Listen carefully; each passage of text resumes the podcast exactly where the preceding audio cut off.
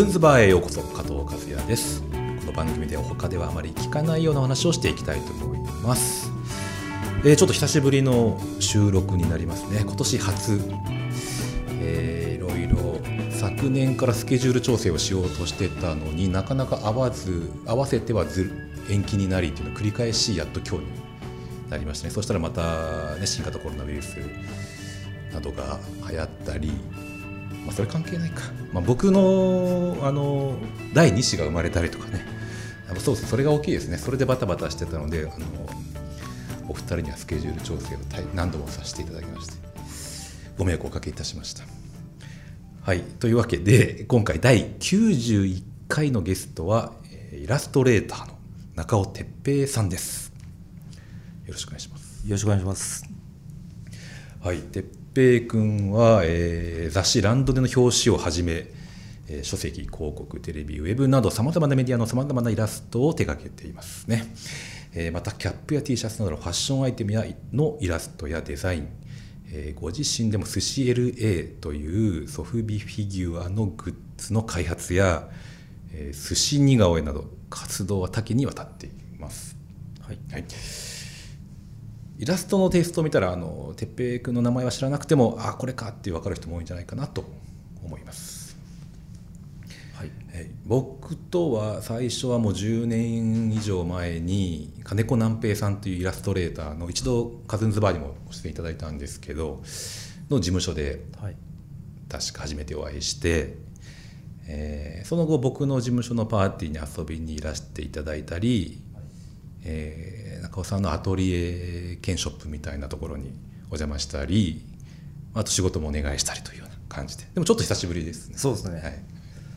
かなり久しぶりといううんか。かなり久しぶり何何年ぶりですかね。何年かぶりかですね、はいまあ、その最後に終わった時に、まあ、お仕事だったんですけど打ち合わせした時に、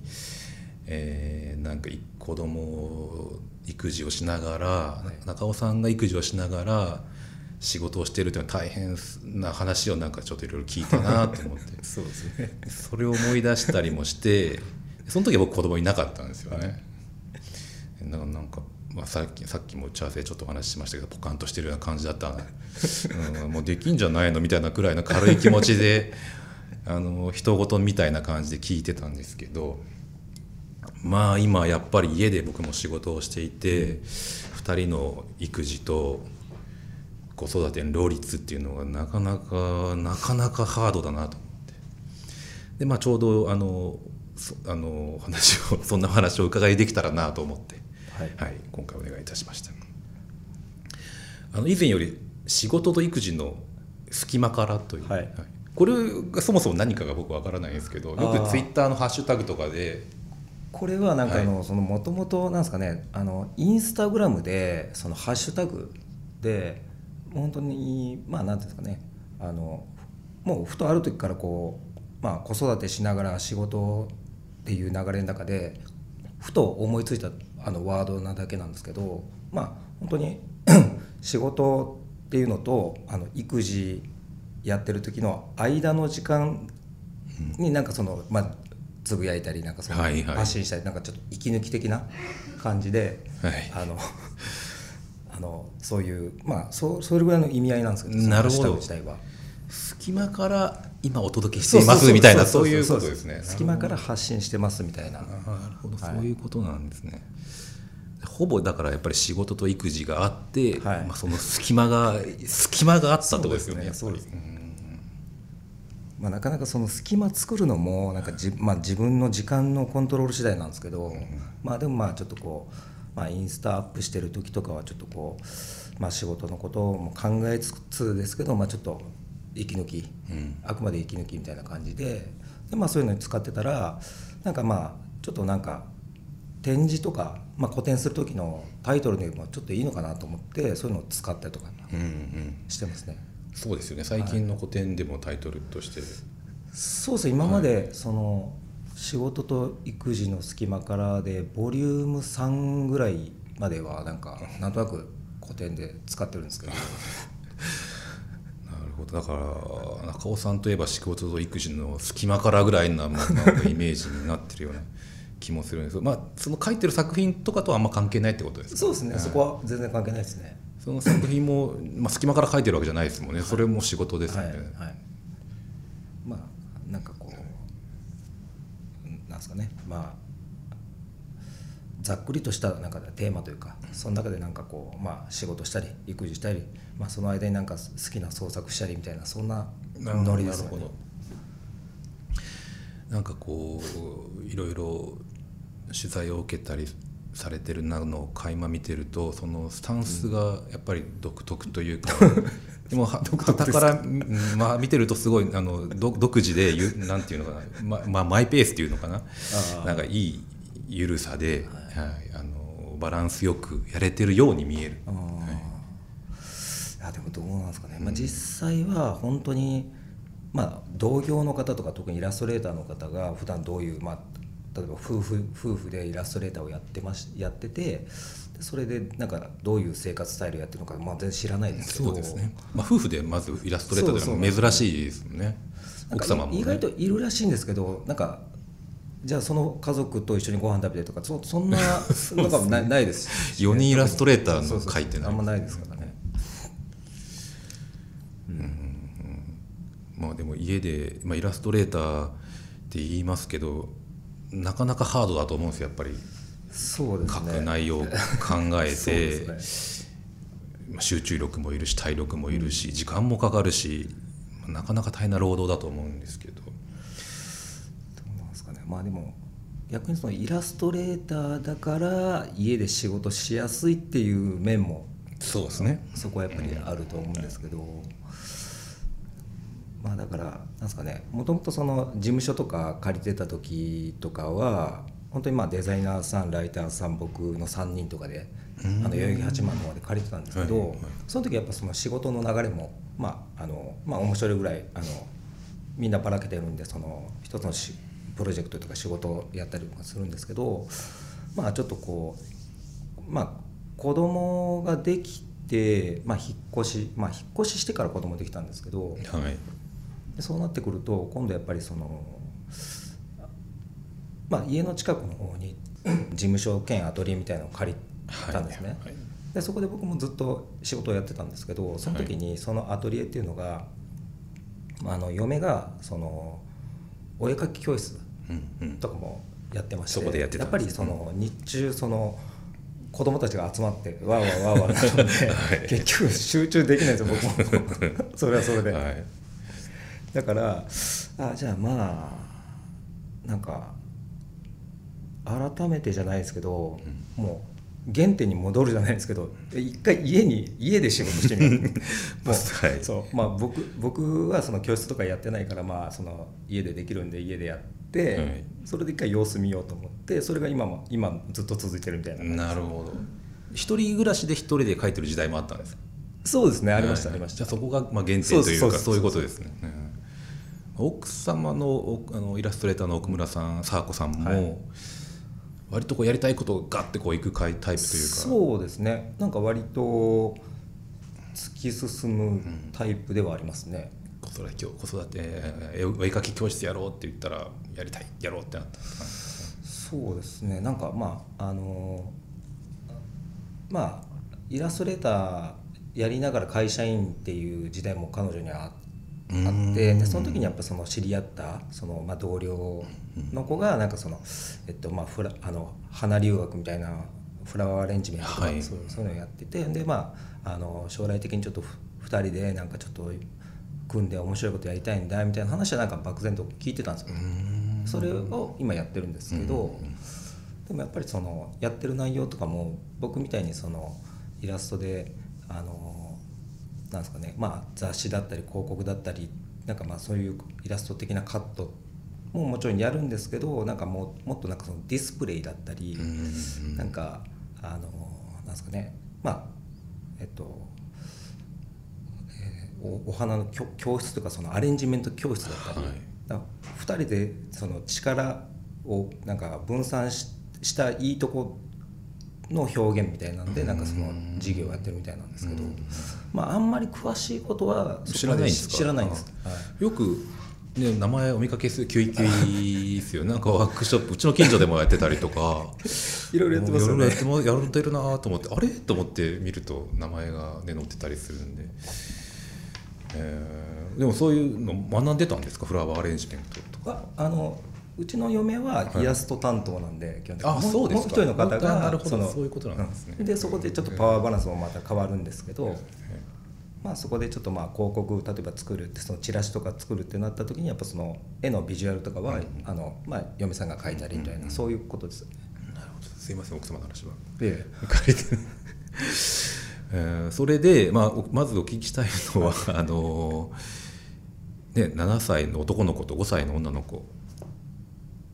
ですか、はい今ね、はいはいはいはい。がいらっしゃる4人家族で、はい。ご自宅で、まあ、アトリエもありつつですけど、えーお二人とも仕事をしていて、はい。なかなかこうどういうふうに一日が回ってるのかなという。あ大変じゃないかなっていうところです。そうですね。まあなんか劇的に変わったっていうかその今まで子供がいなかった頃だと、まあ、夫婦2人ともまあイラストレーターっていう中で、まあ、お互いまあこういう仕事してるみたいなのを、まあ、そういう言ったら言ってしまえばこうライバル意識みたいなのもちょっと少なからずあったりとかする日常の中でこうもう時間関係なしに仕事やってるわけじゃないですか。それぞれがどうですよね。それあの藤子不二雄さんみたいにあの机並べたり。いやあのそれはなかったんですけど、まあ、かろ かろうかろうじて部屋をなんか襖一個でこう区切られ分けて分け別空間にはいそれぐらいですけど面白いですねそれも。まあでもまあなんかその頃ってやっぱあのーまあ時間関係なしにもうやり言ったら書きたいだけもう今日ここまでやるっていうのもとことんまあやれたりする若いしね分かりますよ。はいってなると限界までややるみたいな。あの徹夜とかっていうかもう徹夜というか夜から朝まで書く生活とかなんかそうなってくると生活があのち昼夜逆転するというか、うん。そういうのがもう当たり前だったんで、なんか昼2時ぐらいの打ち合わせとかあるある時も、ちょっと起きれるか心配だったりとかするんですよ。ね。はいはい。まあ起きれるけど起きた時間とかね そういうことになりがちですよね。なんか、はい。そんな時間普通打ち合わせいけるんじゃないですか、まあ、普通に生活してたら。ですね。でもそれすらなんかちょっと不安に感じたりはいするぐらいのなんかこうむちゃくちゃな生活スタイルになるんですけどでもやっぱあの子供できてからっていうのはやっぱ単純にもう子供朝早く起きるじゃないですか。夜早く寝て、はい。規則正しいね。規則正しいはい生活に無理やりもう自分もやっぱ巻き込まれるんで、ね。うん。まああのまあなんかこうえっとゆ夕方ぐらいまで仕事できたらまあよしとしようみたいな、ほんでもうあとはまた邪魔されたりするんで子供たちに、うん、そうですね。夕方からバタバタしますよね。そね。それかもうよっぽどこう仕事溢れた状態だったとしたらもう一旦9時ぐらいに寝てそれであの夜中起きてちょっと するとか、はもうとにかく早早く起きをしてやるみたいな感じです。よ、でまあでも実際それでまああの実際仕事できてるっていうことは、まあ今まで別に無理してやらなくてもできたんじゃなかったのかなとか、結局徹夜して体力使って次の日のあのコストパフォーマンスが落ちたりっていうこともあったんでしょうね。規則正しくやると常にハイパフォーマンスでできるっていう。あとやっぱこんだけに収めないといけないっていうその集中力。そうですね。時間が限られてるんだっていう前提で。無理やりもう絶対にやんないといけないというかなんかその集中力はちょっとあのやっぱ どんどんこう今いい方向には行ってます。なるほど。素晴らしい。家事もされるんですよね。家事も、そうですね。まあなんかちょっとうん。厳密には決まってないですけど、なんかご飯まあ基本的にはあの奥さん作ってくれますけど、あのまあ一応基本的に洗い物となんかそのまあ雑用的な部分とあとはなんか個人的にこう魚をさばくのが大好きなんでその魚をその丸魚とか買ってきて、それであの YouTube とか見ながらあのさばき方を。そういうのやってます。へえ楽しいんですかあれ？できるもんですか？そうですね。意外とできますね。ただやっぱそうは言ってもなんかこう出刃包丁とか、そのちゃんと切れ味鋭いあね、ちゃんとしたやつがあればちょっとまたモチベーションも変わってきますけど、まあ面白いですね魚一回さばき始めると、まあ魚自体はなんかもう小さい頃から親がすごいなんかあの魚釣り大好きなんですごい魚自体食べてたんですよよく本当に。で刺身とかも小さい頃食べてたんで、へえ海の近くいや全然違いますけど。親もさばいてたってことですか？ご両親も親ははい。親父はさばいてさばいてはいなかったはい。ですうん。まあじゃあ普通に魚を食べてたっていうまあそうただそのあの親が食べるようなそのなんですかちょっとこう変わった魚じゃないですけどあの刺身が親大好きだったんでだからもうなんか刺身を普通にもう小学校の時からずっと食べ続けてはいはいはい。なんでなんか今でもやっぱその刺身切られた状態のパックのものを買うよりちょっとそれよりサクッいやでもはいサクより丸,、丸魚がいいんじゃないかなとか。ってなるとなんかその あるじゃないですか鮮度というか。そうですね、まあ、より鮮度がいい方に。まあ、手間はかかるけど。手間はかかるけど。でもそこをちょっと、えっと、惜しまずあの楽しむ。まあ一つのなんか趣味といえば趣味ですけどうん。まあ魚をさばくのは好きですね。なるほど全体的にやっぱりこの仕事も暮らしもなんかこう楽しむというかなんかそういうスタンスが、まあるような。そうですね。まあでもやっぱりまあ結果自分に向いてたかもしれないですけどサラリーマンというか なんか家であのできる仕事っていうかうん。まあなんかあんまりストレスはないかもしれないですね。うん。そこまで過度なストレスは。結構作るのとかもねあの僕も作るの嫌いじゃないんですけど、はい。つ疲れたりする時もあるんですよね作ることが。えそれどう？いう？作ってる、なんか工程なんか見ながら作る作ったことないものをはい。見ながら作ったりすると、意外に脳が疲れるっていう。ああ、はい。じゃあなんかあれですか自分がもうこれはもうこういうあの、えー作り方で作れるんだって頭の中にあるものはパッと作れるんですか？そうですね。なんかそうその方が心地いいですね。なんか指示にした、まあ、プラモデル的な感じじゃないですか。説明書が、はいはい。はいレシピがあって説明作り方が書いてあると、順番通りにやっていかなきゃいけないっていうのをやっていくとなんか疲れるんですよね、なるほど。まあでもわかんないですか？だからあでもそうですね。なんかす、僕はそうですね。なんか、うんそれもありますしなんか魚の場合ってなんかその魚によってもうさばき方がある程度なんか方,、法論みたいなのがはい。もうで出てるんで多分その方法論じゃなかったら多分ーん綺麗になるほど。さばけないんですよ。だからそれが面白いだけかもしれないですね。う、ん。むしろなんかすごい食べることも好きですけど、はい。なんか自分でさばいたらちょっとあのあの食べてもらって感想聞きたいですもん、普通に。さささ刺身の？刺身刺身の。刺身のでもさばき方で味変わるあんまりあわかんないですけどなんか。魚のし知自分がやったっていうのが味に反映されにくい料理かな。あー。料理と言っていいのかっていう。あでもどうなんですかね。あの刺身自体がそうかもしれないですけど例えばなんですけどあのしめ鯖とか。はいはいはい。締め方はそう。ですね。なんかししめ鯖とかはなんか自分でやった時はそのこれ締めたりこれぐらいの時間でそのあの最初砂糖につけてその後数これぐらいの時間とかで 結局自分好みのはいはい。味付けにしてね。仕上がり具合を作った時にそれを他の人が食べた時にあ美味しいねって言ってくれたらすごい間違えた間違ってなかったなみたいな 嬉しいですね。嬉しいです。うんうん子供たちも食べる食べます食べます。あーいいですね。今度やってみようかな。はい。ではではちょっとまだ途中ですけど次回に続きたいと思います